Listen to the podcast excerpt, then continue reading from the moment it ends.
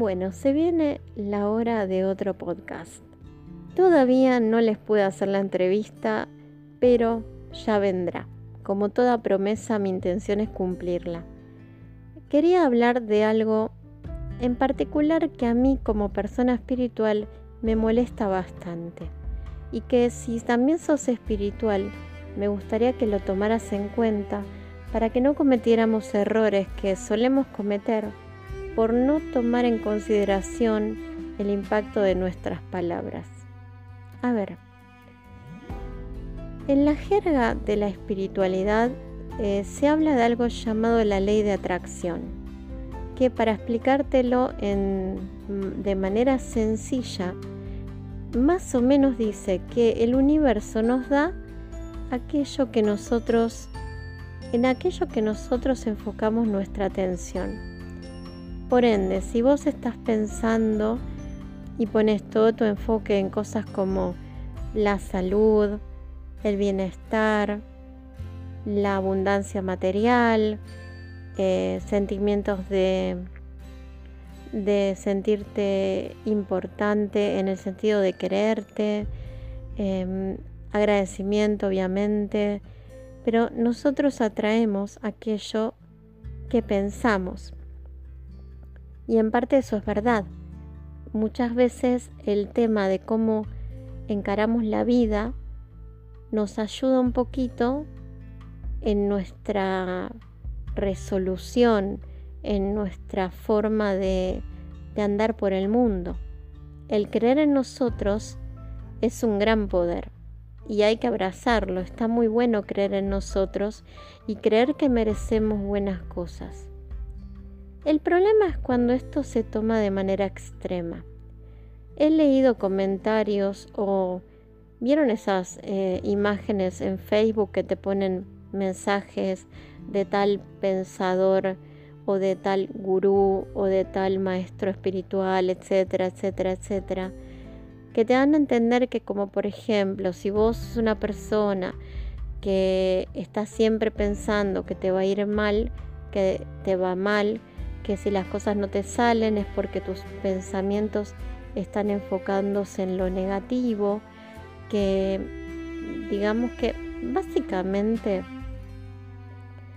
si lo lees de alguna manera te estás culpando a la víctima de ser víctima. A ver, yo no digo que la ley de atracción no tenga parte de realidad. No digo que el poder del pensamiento quizás atraiga una suerte. Ni siquiera digo que a veces cuando pensamos demasiado en algo malo no termine sucediendo. Ojo, no digo que no haya un poco de verdad en esto de la ley de la atracción, ¿no? De que nosotros atraemos aquello en lo que enfocamos nuestra atención. Pero no puedo ser tan simplista. Y a veces siento que somos simplistas. Voy a un ejemplo muy simple. ¿A ustedes les parece que un niño, por ejemplo, que es abusado durante años por sus padres, tiene ese abuso porque él no piensa en cosas positivas?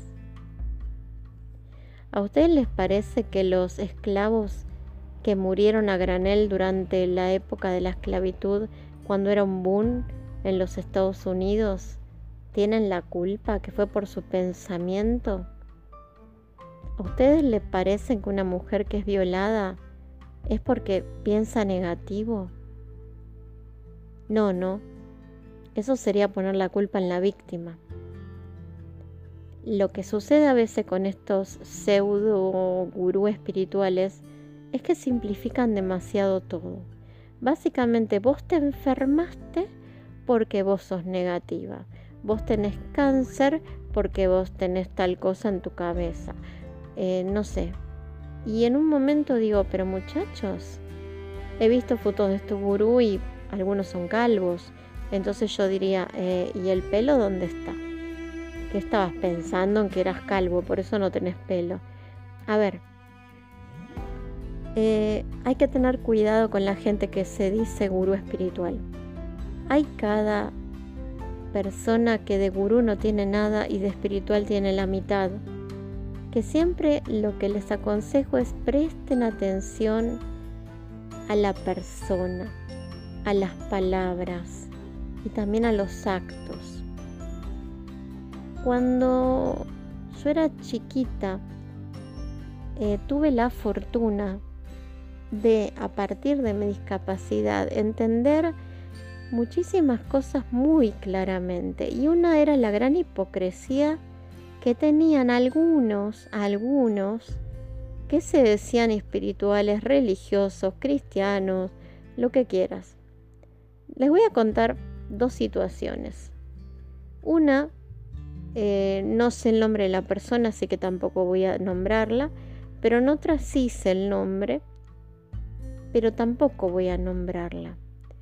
Primero y principal porque esta persona ya falleció, o sea que no se puede defender. Y segundo porque la respeto, porque no la conocí del todo y me llevé una muy mala impresión, pero como todo, una vez no puede contar, ¿no? Eh, puede ser que haya tenido un muy mal día. Así que bueno, voy a empezar con la primera persona. En mi barrio había una señora que tiraba las cartas y curaba a la gente, supuestamente. La cuestión es que cobraba un montón de dinero porque supuestamente tenía el don y sanó a muchas personas y bla bla. Una de las cosas que se me diagnosticaron cuando tenía un año de edad era una enfermedad degenerativa progresiva terminal llamada atrofia de Bernie Hoffman. La expectativa de vida es de dos años. Gracias a Dios, nunca me pasó, no me morí, estoy haciendo este podcast. De alguna manera mi diagnóstico no quedó claro. Tengo una discapacidad motriz severa, pero estoy viva, pero puedo hablar, puedo comer, puedo respirar y puedo hacer un montón de cosas. Pero obviamente durante todos esos años mi mamá ya, dado que los doctores no sabían qué podía hacer y cómo podían tratarme, empezó a buscar por otros lados. Y como toda madre que ama a su hijo, eh, empiezan a buscar por métodos alternativos, ¿no? Y entre esos métodos conoció a esta señora. Lo primero que le dijo esta señora a mi mamá, cuando mi mamá quería pedirle que me curara, se los cuento así, eh, directo, sin anestesia. Ay, no, yo no la voy a curar porque vos no tenés fe. Porque vos no tenés fe. Primero y principal, ustedes, si fuesen espirituales, los, los que están escuchando y lo son, ¿no? Y si ustedes tuviesen el don, ¿le dirían a una madre que está desesperada de entrada que no? Y no solo eso, lo que es peor, la culparían. ¿La culparían a ella de que ustedes no pueden curar? La idea es que ustedes no pueden curar si están diciendo eso. Esa es la verdadera verdad, siendo redundante. A ver, esta mujer era o una chantapufi, como digo yo, para no usar mal vocabulario, eh, o simplemente sus poderes no venían de Dios. Siempre dije, mamá, esta persona o nunca tuvo el poder de curar, y como lo que vos traías era una enfermedad terminal, o directamente lo que ella hacía se pactaba con otros poderes que no venían de los poderes del bien. Me gustaría decirles que no creo en los demonios, pero lamentablemente sí creo. Y sí creo que son capaces de otorgar favores, claro que a un precio muy alto que jamás quisiera pagar. No sé si trabajaba con demonios, pero esa maldad en decir algo tan cruel a una madre me parece tan poco, ni siquiera espiritual, humano, tan poco, tan poca persona, ¿no? ¿Qué persona baja? ¿Qué vibración baja debía tener para parar en seco a una madre y decirle eso, así, directamente, decirle, mira, tu hija se va a morir porque vos no tenés fe. Y no es la única, ¿eh? No es la única, no es la única de esa gente que te da a entender, ay, mira, yo te podría ayudar, pero resulta como no tenés fe, En vez de decirte la verdad, voy a hacer lo que pueda, pero no sé si voy a poder. No es más fácil echarle el fardo al otro. Esa es la primera persona que se decía espiritual, ¿no? Voy a la segunda. En Argentina hubo un sacerdote muy conocido porque curaba a las personas y muy querido. No voy a nombrarlo, desde ya lo perdono, pero si algún día lo encuentro en el otro mundo le voy a decir que estuvo mal. Creo que ya lo sabrá, porque supuestamente cuando cruzas ves tu vida desde el punto de vista de todos los que te conocieron. Y así que también pienso que habrá sentido el dolor de mi mamá cuando le dijo estas palabras que ahora voy a contar. Mi mamá me llevó desesperada. Imagínense, le estaban dando el diagnóstico de que su hija iba a morir y de una forma bastante angustiosa. Eh, llego con ella, yo era chiquita, pero todas estas cosas uno se las acuerda. Él está rodeado de sus fans, porque más que un sacerdote, parecía un ídolo americano. No, no lo imaginé como Jesús, ¿eh? No, perdónenme, digo la verdad. Como una persona espiritual tengo que ser transparente. Porque si yo en este momento dijera cosas que no siento, el Señor Creador me las va a hacer decir más adelante. No mientas, no miento. No lo sentí como lo imaginaría Jesús con sus discípulos. Eh, simplemente pasaba y tocaba las cabezas de todos sus groupies, perdón, sus fans, sus lo que sea. Cuando llega a mí, me mira, mira a mi mamá y sus palabras exactas fueron, pero ahora me la trae, ahora que me tengo que, que tengo que viajar y siguió de largo. ¿Saben lo que sintió mi mamá? ¿Saben lo que sentí yo?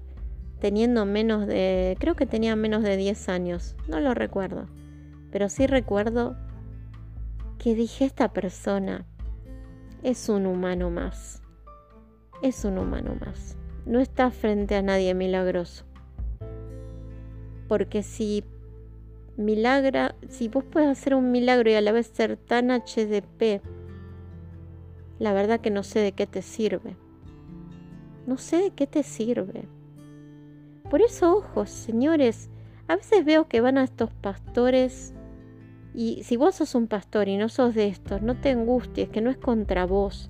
Yo no estoy en contra de los pastores, yo no estoy en contra de los religiosos, ni en contra de la gente que cura, que es un chamán. No, yo respeto muchísimo. No respeto al chanta. No respeto al chanta en la política, no respeto al chanta en la educación, no respeto al chanta, pero al chanta que menos respeto es al de la espiritualidad, porque supuestamente estás hablando en nombre de Dios. Es como el máximo pecado, a mi entender, el usar a Dios y no estar realmente hablando en nombre de Él. El decir que hablas en nombre de Dios y ser un pobre tipo que lo único que querés es sacarle el dinero a la gente y dominarla y meterle miedo. No te olvides que algún día Dios sí te va a encontrar a vos y vas a tener que rendir cuentas. Yo no digo que te va a mandar al infierno, yo tampoco estoy por ese lado, a mí no me gusta eso, como dije, si es por mí, que todos estemos en el cielo algún día, eso es lo que yo deseo. Pero sí digo, ustedes, usando esa palabra de Dios en vano, ojito, tengan cuidado con esos pastores que, ay, sí, te voy a vender el agua del río no sé cuánto donde Jesús se bañó y te vas a curar, hermana pero déjame 200 mil pesos, hermana, porque es voluntad de Dios. Dios quiere que tú me dejes dinero. Gente, abran los ojos. ¿De verdad ustedes se creen que Jesús pediría dinero? Una cosa es que vos digas, bueno, yo estoy en una iglesia y quiero cooperar para la parroquia, quiero cooperar porque se hacen obras para la gente pobre, o quiero, no sé, quiero que restauren al santito. No pasa nada, está perfecto le quiero hacer un, regalo al, padre porque me siento muy bien con él, porque es una gran persona, está perfecto. O tengo un pastor que lo quiero mucho, en la iglesia donde voy quiero que haya, reparaciones, o el pastor que, que, no está manteniéndose con dinero del Estado porque el Estado, me imagino que en Argentina dará dinero a la Iglesia Católica, que es nuestra religión oficial, no capaz a los evangelistas o lo que sea. Eso está bien, que vos digas, bueno, yo quiero cooperar con mi iglesia. Lo que yo veo mal es cuando te están diciendo que Dios quiere que, que dones no sé cuánto para ser salvada. O sea, gente, Dios no necesita oro. Y ahí quizá peco por hablar en nombre de él, ¿no? Pero quiero decir, es el creador del maldito universo. Si quiere oro, lo hace. O sea, pero es que es sentido común. O creó el universo, y si creó el universo, créanme que calculo que el oro lo debe poder hacer, ¿no? Porque hizo Júpiter, Marte, Saturno y todos sus elementos químicos. Por lo tanto, el, oro también. El que quiere el oro es, es ese pastor ahí que te está, que te está currando. Repito, porque parezco medio violenta en este podcast, pero es porque hay cosas que me mueven la fibra más interior. Me molesta horrores la gente que juega con la desesperación. Eh, veo a los médicos seres comunes y corrientes que con un esfuerzo enorme, una voluntad y una energía que no sé dónde sacan, menos acá que la verdad están bastante mal pagos, hacen milagros por las personas. Con la ayuda de Dios, yo creo que sí pero ellos están dando la vida por un paciente. Y estos chantapufis baratos usan el nombre de Dios para sacarle el dinero a la gente desesperada. Y yo eso no lo soporto. En mi escala de la gente más asquerosa están peor que los políticos corruptos. Pues por lo menos el político corrupto no me dice que viene en nombre de Jesús. ¿Me entendés? Y habiendo vivido esos, esas pero aparte esa maldad, ese coso de no te curo porque básicamente es tu culpa, querida, no tenés fe. Y vos decís, y vos te decís espiritual. Y vos me vas a dar un sermón y me vas a hablar de la belleza de los ángeles y del cielo. Vos que no tenés ni siquiera la menor empatía por un ser que está para colmo en las peores no, no, no, no, no. Por favor despierten. Y esto va para todos, ¿eh? Porque no es que, ay no, pero sí, así son los curas, pero no sabes, los gurús espirituales son los... Gente, no tienen nada que ver. Pueden tener un cura que sea un genio y un gurú que sea un idiota, y al revés. Es por el ser humano que hay detrás. No es la sotana, no es la medalla, no es, es la persona, es el corazón del que predica. Jesús dijo, por sus actos los conoceréis. Por sus actos. Es eso lo que ustedes tienen que ver. He conocido gente que, que daba a estos chantapufis dinero todas las semanas y era gente que tenía limitaciones económicas, que la necesitaba ese dinero. Y no tenían problema sacárselo, ¿eh? No, ¿Se acuerdan del cierto predicador que se compró no sé cuántos autos último modelo? A lo que me refiero es gente, antes de escuchar estupideces, pónganse a ver si el sentido común les dice que eso es obra de Dios. El sentido común les dice, simple, piensen, ¿esta persona es buena? No pido mucho, ¿eh? ¿Es buena? ¿O es una persona que está tratando de sacarme algo? Se van a dar cuenta. Créanme que nos damos cuenta. Lo que pasa que a veces, este, lo que pasa es que a mí, ¿por qué me molesta? Porque justamente joden con gente que está en las peores, con seres queridos capaz con una enfermedad terminal, con mucha desesperación, con mucha tristeza, y a veces le sacan todo. Y otra cosa, y con esto corto, que me molesta, es ciertos cultos que sacrifican animales. Gatos, perros, gallinas. Basta. Basta de generar dolor al cohete para no decir al pe, mm, ustedes saben, al cohete. Este mundo está lleno de sufrimiento y de muerte. ¿Para qué más? ¿Para qué más? Yo conocí gente que tenía el don de, sanar ciertas dolencias. Y la persona que conocí era una mujer, es una mujer que tiene una paz. A tal punto que cuando vino a mi casa, mi perra, que era un, mi perra, hoy ella está con Dios, mi perra era una liera, hacía un montón de bochinche, le gustaba ladrar, era muy juguetona. Y cuando esta señora venía, se calmaba, automáticamente se calmaba. Y tenía una pasión, una dulzura. Y no pedía nada. No pedía nada. Yo le regalaba cosas porque, obviamente, cuando alguien hace algo por vos, el agradecimiento está pero tenía una, pureza de, de sentimientos y una dulzura, que lo que ella era lo transmitía. Así que nada, tengan cuidado, gente. Muchos, muchos lobos vienen vestidos de ovejas, pero al final y al cabo son lobos. Así que no alcanza con que alguien me diga que viene de parte de un bien superior. No, señores, que primero lo demuestre. Buenos días, tardes y noches, dependiendo dónde te encuentres escuchando este podcast. Y acordate, avivate, avivate antes de que la experiencia te haga avivarte por las malas. Las personas que tienen el poder de sanar, las personas que vienen de Dios, lo demuestran. Es tan simple como eso. Lo demuestran, no son lobos en piel de cordero. Muchas gracias por escuchar.